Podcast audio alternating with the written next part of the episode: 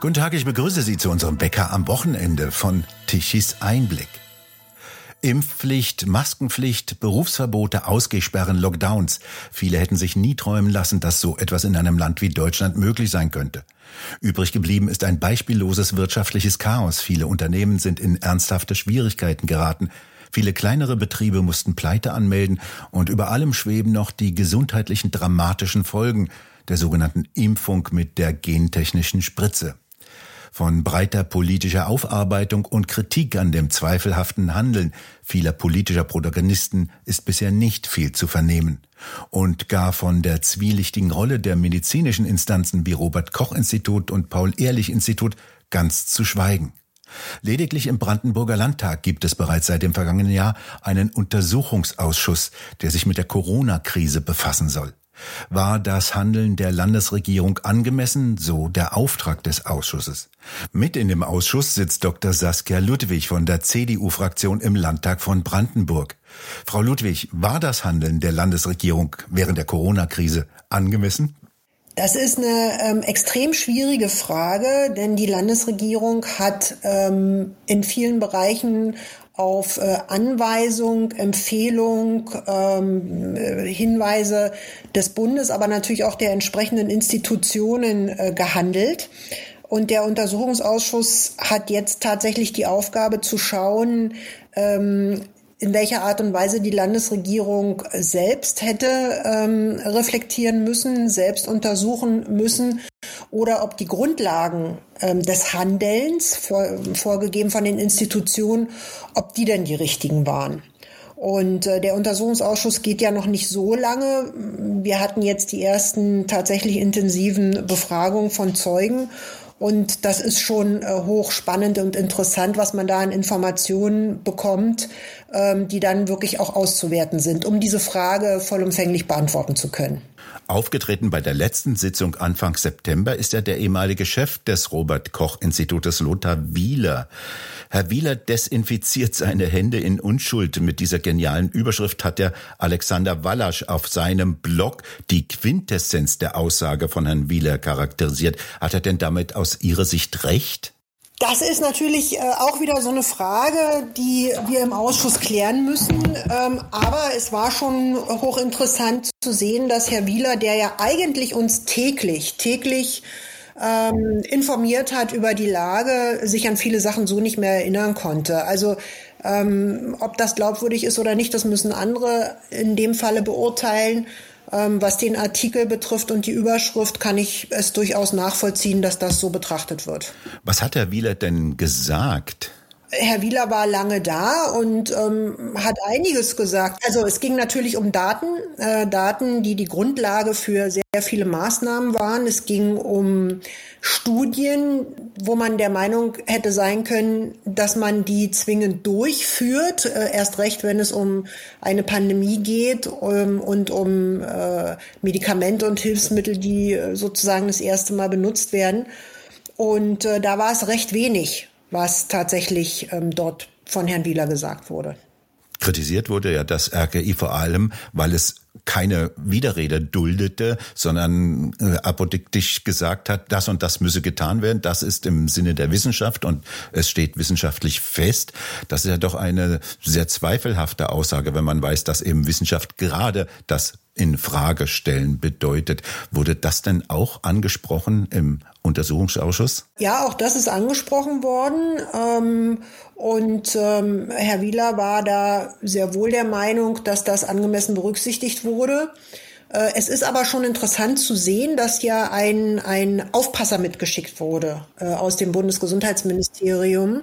Auch mit der Aussage von Herrn Rottmann-Grossner, äh, für alle hörbar. Er ist da, um zu sehen, ob der Zeuge sich an seine Aussagegenehmigung äh, hält. Und ähm, wenn man sowas dann hört äh, im Ausschuss, dann ist das schon zu hinterfragen, ähm, inwiefern denn Herr Wieler die Zeit davor eigenständig gehandelt hat. Das war schon ein starkes Stück, was da gelaufen ist. Zuerst saß ja dieser Aufpasser aus dem Ministerium direkt neben dem Herr Wieler, der musste sich ja dann ein bisschen wegsetzen. Hat er denn viel Herrn Wieler reingeredet? Also so viel Zeit hatte er dazu nicht, denn der äh, Ausschussvorsitzende hat ja dann auch entsprechend reagiert, sodass eine tatsächliche Beeinflussung dann nicht stattfinden konnte.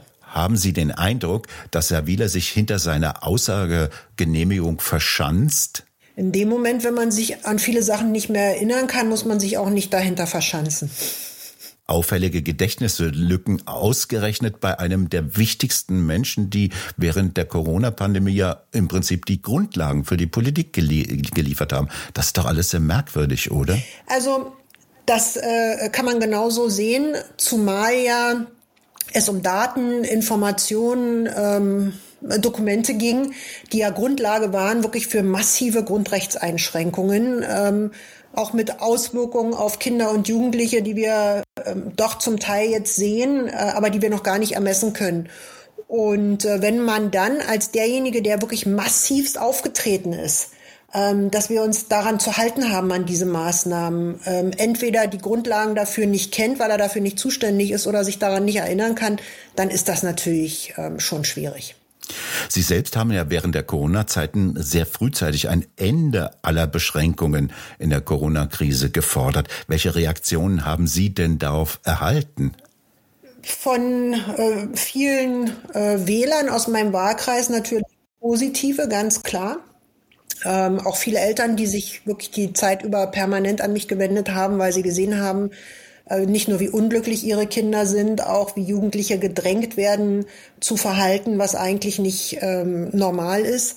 Äh, aber im politischen Raum ist es halt gelaufen, wie es gelaufen ist, dass diejenigen, die sehr frühzeitig versucht haben, einen anderen Blick auf die Dinge zu lenken und ähm, ähm, ja eine andere Strategie forciert haben, dass man denen sofort gekommen ist, wie, also du gehörst nicht zum Team Vorsicht und das ist äh, alles nicht nur risikobehaftet, sondern man setzt die, die, äh, ähm, die Menschen ein, ein bestimmtes Risiko aus. Das ist das, mit dem man dann täglich leben musste und leider Gottes gab es für ähm, meine Perspektive und meine Meinung keine Mehrheit. Das ist in der Demokratie nun mal so. Und das ist ähm, dann für einen persönlich ärgerlich und schade. Umso wichtiger ist es, dass man versucht, auf Grundlage von Daten und Fakten klarzumachen, dass ähm, ein anderer Weg auch möglich wäre oder jetzt in dem Falle vielleicht sogar auch besser gewesen wäre. Rechnen Sie denn damit, dass die politisch Verantwortlichen, die das Handeln vorgegeben haben, jemals zur Rechenschaft gezogen werden? Immerhin sind erhebliche wirtschaftliche Schäden zu verzeichnen, ganz zu schweigen jetzt also von den gesundheitlichen dramatischen Folgen, von denen noch niemand so richtig weiß, wohin das alles führt. Ich glaube nicht, dass das der richtige Ansatz ist. Ich glaube, wir werden uns ähm, der ganzen Sache nur nähern können unter dem Aspekt, wir müssen auch äh, vergeben und verzeihen. Wenn wir über Anklage gehen, ich kann das bei dem einen oder anderen nachvollziehen, dass er ähm, das so sehen möchte, ähm, wird es nicht funktionieren. Viele haben äh, gehandelt tatsächlich auch äh, auf Anweisung, auf Druck. Natürlich ist viel auch mit Angst gearbeitet worden. Ich überlege nur, wenn Jens Spahn als Bundesgesundheitsminister anders gehandelt hätte, ähm, viele oder einige Journalisten hätten jeden einzelnen Toten zu seinem persönlichen Toten gemacht. Das ist natürlich extrem schwierig und deswegen ist mein persönlicher Ansatz auch, wir brauchen eine Aufarbeitung, ganz klar. Wir müssen aber auch es so angehen, dass wir sagen, äh, wir müssen uns da gegenseitig verzeihen und wir müssen es in der Zukunft besser machen. Und wenn wir das nicht hinbekommen von, von beiden Seiten sozusagen, dann glaube ich, wird sich das verhaken, weil natürlich viele in den Ministerien, in der Verwaltung, auch Verantwortliche äh, mit großer Wahrscheinlichkeit aus der heutigen Perspektive ganz sicher nicht richtig gehandelt haben oder nicht richtig abgewogen haben. Aber die Geschichte hat uns gelehrt, auch in der Vergangenheit, dass es ähm, ganz, ganz schwierig ist, äh, jene Leute dann mit auf die Reise nehmen zu können, zu sagen, lasst es uns besser machen. Ja, wenn man das nicht übers Verzeihen macht. Und ich glaube, das ist ähm, der große Punkt, über den wir uns unbedingt unterhalten müssen. Wie können wir das am besten angehen? Und welche Möglichkeiten, welche Instrumente, wie man heute so schön sagt, hätte denn die Politik oder gäbe es, um eine solche Wiederholung auszuschließen? Na, erstmal müssen wir ehrlich miteinander umgehen. Das ist ganz, ganz wichtig und ähm, vielleicht nicht ganz so viele Gedächtnislücken zulassen, wie es momentan ähm, der Fall ist. Ähm, die Daten und Fakten liegen auf dem Tisch. Ähm, Auch kann man sich das in Ruhe angucken, ähm, zum Beispiel bei den gesundheitlichen ähm, Folgen von äh, Impfungen, wie ist das weitergeleitet worden, welche Daten sind überhaupt angekommen. Und da stellt man ja nun fest, dass es nur ein Bruchteil ist von dem dass man das vernünftig aufarbeitet. Und äh, im Gespräch auf Bundesebene ist ja eine Enquete-Kommission, die für meine Begriffe zwingend notwendig wäre, zwingend notwendig. Aber auch, dass ähm, über die Politik, aber auch über gesellschaftliche Gruppen solche Konferenzen angestoßen werden, wo sich Leute miteinander treffen. Betroffene und jene, die da auch Verantwortung getragen haben und sich dann ähm, auch auszutauschen. Und das passiert leider Gottes nicht. Man muss auch hier in dem Bereich deutlich mehr und intensiver ins Gespräch kommen. Wie bewerten Sie denn die Prozesse, die jetzt gegen Ärzte wie Heinrich Habeck in Bochum geführt werden, äh, der ja ins Gefängnis musste, oder gegen einen Richter Herrn Detmar in Weimar? Wie bewerten Sie die denn?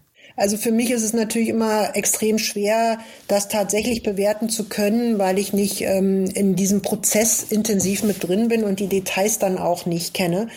Und trotzdem gibt es ja auch viele Bürger, die gerade auch bei Demonstrationen, äh, ähm, Ordnungswidrigkeiten, äh, Bußgelder und so bekommen haben. Und ich persönlich glaube, dass ein erster wichtiger und großer Schritt der Politik wäre, zu sagen, ähm, wir brauchen eine Amnestie dafür. Ja, dass äh, jene, die das gemacht haben, die sich dem widersetzt haben oder aus ihrem eigenen Dafürhalten und Gewissen anders gehandelt haben, ähm, dass man das aussetzt. Und da kann man eine ganz gute Basis bilden äh, für wirklich äh, zukünftige, vernünftige Gespräche, zu sagen, wir müssen aufeinander zugehen. Aber das wäre für meine Begriffe zwingend notwendig. Das wäre ja einer der ersten Schritte auf dem Weg, sich zu verzeihen. Genau so ist es. Welches Ergebnis erwarten Sie denn bei dem Untersuchungsausschuss? Was kann der denn dazu beitragen, dass wir solche Instrumente in die Hand bekommen, dass sich sowas nicht wiederholt, dass ein solcher Lockdown und eine solche Corona-Politik nicht mehr möglich wird? Kann der Untersuchungsausschuss da etwas Konkretes dazu beitragen? Also ich glaube, die Erwartungen an so einen Untersuchungsausschuss sind doch deutlich überhöht, weil die Möglichkeiten, die der Ausschuss hat, auch sehr beschränkt sind. Also Sie sehen das ja auch. Es gibt einen äh, Untersuchungsgegenstand, an dem man sich auch ganz streng halten muss. Wenn es Fragen darüber hinaus gibt, äh, dann kann man die auch nicht zulassen, weil das nicht vorgesehen ist für einen Untersuchungsausschuss. Was dieser Ausschuss schon leisten kann, ist für die Öffentlichkeit Dinge aufzuarbeiten, die ähm, ja zu hinterfragen sind, wie man dann mit den Ergebnissen umgeht, ob darauf reagiert wird, auch um, aus dem politischen Raum heraus. Das kann ich Ihnen nicht beantworten. Es würde natürlich Sinn machen, wenn Politik die Ergebnisse entsprechend würdigt. Und ich glaube schon, dass der Untersuchungsausschuss Punkte findet, wo man deutlich machen kann, das ist nicht gut gelaufen und das ist nicht richtig gelaufen. Und ähm, wenn die Datengrundlage gefehlt hat, dann können natürlich solche massiven Einschränkungen auch nicht stattfinden. Das, ich glaube, das ist schon ein wichtiger Punkt. Deswegen bin ich auch sehr froh, dass es diesen Untersuchungsausschuss gibt. Aber dass der jetzt ähm, der Auslöser dafür sein wird, dass es ähm, zukünftige Verfehlungen bei Umsetzung solcher Maßnahmen nicht geben wird, ich glaube, da ist die Erwartung zu hoch dran. Das ist ja schon der zweite Untersuchungsausschuss, ausgerechnet auch im Landtag von Brandenburg. In anderen Bundesländern gibt es sowas, soweit ich jetzt weiß, nicht. Warum gerade in Brandenburg? Also das ist so, dass Sie einen Untersuchungsausschuss nur einsetzen können mit einer entsprechenden Anzahl von Abgeordneten. Die ähm, AfD bei uns im Brandenburger Landtag hat diese Anzahl von Abgeordneten und kann damit so die, also die Einsetzung so eines Untersuchungsausschusses beantragen, was dann auch nicht abgelehnt werden kann. Und ähm, warum das in anderen Bundesländern nicht stattfindet, kann ich Ihnen nicht sagen. Ist ja merkwürdig, dass es eine Landesangelegenheit ist, ein Landesausschuss. Ist das nicht eher eigentlich eine Bundesangelegenheit? Sollte da nicht eher ein Ausschuss im Bundestag gegründet und initiiert werden? Absolut. Also der Meinung bin ich auch. Ähm, nur dafür gibt es keine Mehrheiten die sehe ich nicht. Und ähm, die Grünen und die SPD lehnen das ja vehement ab. Äh, wir haben das ja auch schon bei Karl Lauterbach gesehen. Äh, da gab es ja eine Expertengruppe, die eine Auswertung gemacht hat. Auch das ist ja nicht öffentlich diskutiert worden. Sie brauchen Mehrheiten dafür. Und ich hoffe, dass es die dann auch geben wird nach der nächsten Wahl, die sich dann auch dieser Aufgabe stellen und sagen, also es hat jetzt lange gedauert, aber wir brauchen diesen Untersuchungsausschuss und auf Bundesebene wäre er natürlich richtig angesiedelt. Am 13. Oktober tagt der Untersuchungsausschuss das nächste Mal. Äh, was erwarten Sie sich denn dann von dieser Sitzung? Na, es wird die äh, Zeugenvernehmung geben ähm, von der äh, Mitarbeiterin vom Paul-Ehrlich-Institut. Ähm, da sind ja nicht allzu viele Fragen gestellt worden, weil ja um 18 Uhr dann Schluss war. Und ich gehe davon aus, dass beim Thema Sicherheit der Impfstoffe ähm, es nicht nur einige Fragen geben wird, sondern auch einige ähm, wirklich ähm, informative Antworten dazu. Und abschließend gefragt, es kommen ja jetzt wieder Warnungen vor einer erneuten Corona-Welle im Herbst auf und Gesundheitsminister Lauterbach tut das, was er kann, verantwortungs- und hemmungslos wieder Alarm schlagen. Soll da nach Ihren Eindrücken eine Welle wieder mit äh, Lockdowns oder gar einem Impfzwang vorbereitet werden oder halten Sie sowas für ausgeschlossen? Also ich glaube nicht, dass das durchsetzbar ist. Ähm, dass vielleicht Karl Lauterbach in seinen Fantasien diese Vorstellung hat, mag durchaus sein, aber der Herr scheint sich ja so einiges vorstellen zu können. Ich habe eher den Eindruck, dass äh, ihm keiner mehr richtig zuhört, auch nicht von den Verantwortlichen äh, auf anderen Ebenen. Deswegen bin ich da nicht ganz so besorgt. Ähm, trotzdem müssen die Menschen deutlich machen, dass sie sich sowas auch nicht mehr gefallen lassen. Also jetzt im Nachgang hat sich ja auch gezeigt, dass ähm, der Fremdschutz, von dem immer gesprochen wurde, ja schlichtweg nicht vorhanden war. Aufgrund dieser Aussage sind ja auch die ganzen Maßnahmen getroffen worden. Ähm, Eigenverantwortung und Eigenschutz ist richtig. Das kann jeder für sich auch selbst entscheiden. Und ich glaube, wenn wir das verinnerlichen, sind wir am besten geschützt, falls es tatsächlich mal wieder so eine Situation geben sollte. Frau Ludwig, was hat denn eigentlich eine Wende oder eine wesentliche Wende gebracht äh, bei der Corona-Politik? Es sind ja ganz viele Menschen auf die Straßen gegangen. Hat das aus Ihrer Sicht eine Wirkung gehabt? Sowas hat immer selbstverständlich eine Wirkung. Auch wenn das vielleicht in den Medien anders dargestellt wird.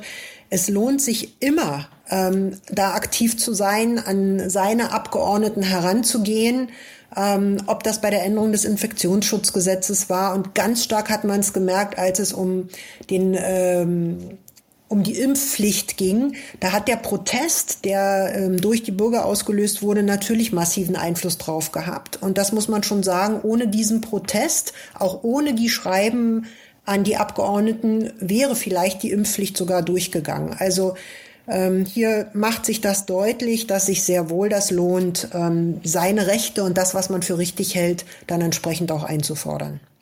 Sehen Sie das als ein Zeichen dafür, dass das Staatsgebilde in der Lage ist, auch mit solch gravierenden Krisen umzugehen? Immerhin haben eine ganze Menge von Bürgern das Vertrauen in diesen Staat verloren.